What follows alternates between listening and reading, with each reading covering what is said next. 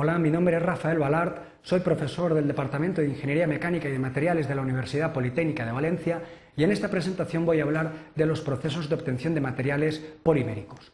A lo largo de esta presentación veremos una introducción a los procesos de polimerización, seguidamente clasificaremos los procesos de polimerización en dos grandes grupos, Describiremos las características más importantes de cada uno de estos grupos, fundamentalmente la polimerización por adición y la polimerización por condensación, y al final realizaremos una serie de consideraciones en base a la presentación.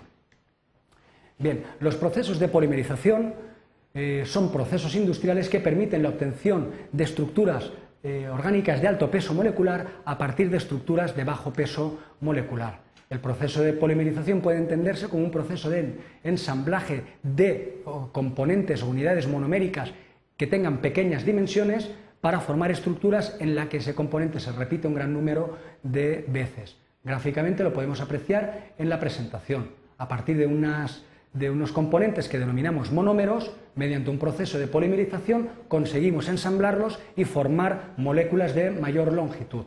Esto es lo que conocemos con el nombre de material polimérico o polímero. Normalmente los monómeros suelen ser moléculas de bajo peso molecular, líquidos o gases, y a través del proceso de polimerización se obtienen estructuras con macromoléculas que llegan a adquirir el comportamiento de material sólido.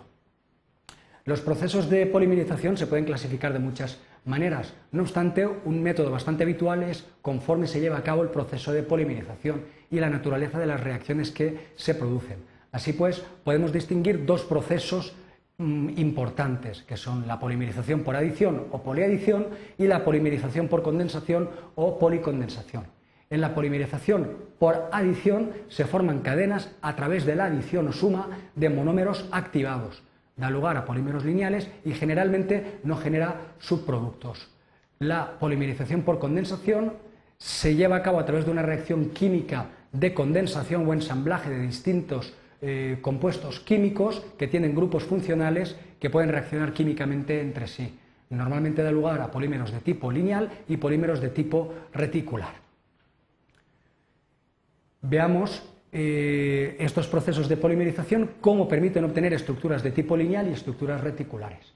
Cuando la funcionalidad de los monómeros activados es igual a 2, se forman polímeros de tipo lineal. En el gráfico lo podemos apreciar claramente. Partiendo de un monómero, mediante un proceso de activación, se consigue abrir la estructura del monómero y dejarla activa por dos puntos. De esta manera solamente puede crecer de forma lineal, dando lugar a polímeros de tipo lineal, eh, de tipo termoplástico, como el polipropileno.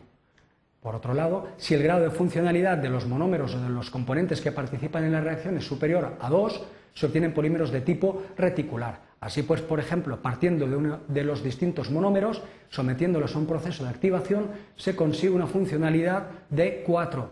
Este monómero ya puede crecer no solamente por dos puntos, sino por más puntos adicionales, con lo cual ya no va a dar lugar a la formación de estructuras o cadenas lineales, sino más bien de estructuras reticulares, redes tridimensionales, como puede ser el poliéster insaturado, eh, cuya representación tridimensional eh, difiere de forma apreciable de un polímero lineal como el visto anteriormente. Veamos ahora con un poco más de detalle cómo se llevan a cabo y algunos ejemplos de los distintos tipos de polimerización. En la polimerización por adición se produce la activación del monómero A y esta activación permite la apertura de la estructura en dos puntos. Normalmente se parte de monómeros que tienen algún tipo de insaturación y lo que se hace es romper el doble enlace la existencia de estos puntos activos en los extremos de la unidad monomérica da lugar al crecimiento de la estructura de tipo lineal.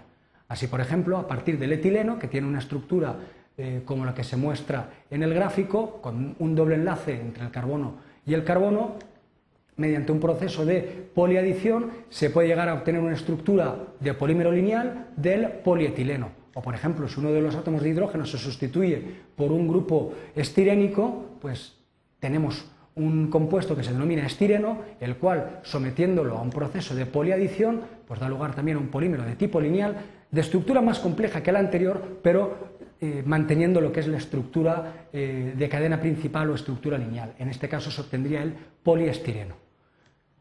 En relación a los procesos de condensación es importante destacar que partimos de dos componentes, en este caso dos monómeros, componente A y componente B, que al reaccionar químicamente se ensamblan debido a la presencia de distintos puntos activos en su estructura y desprenden una molécula.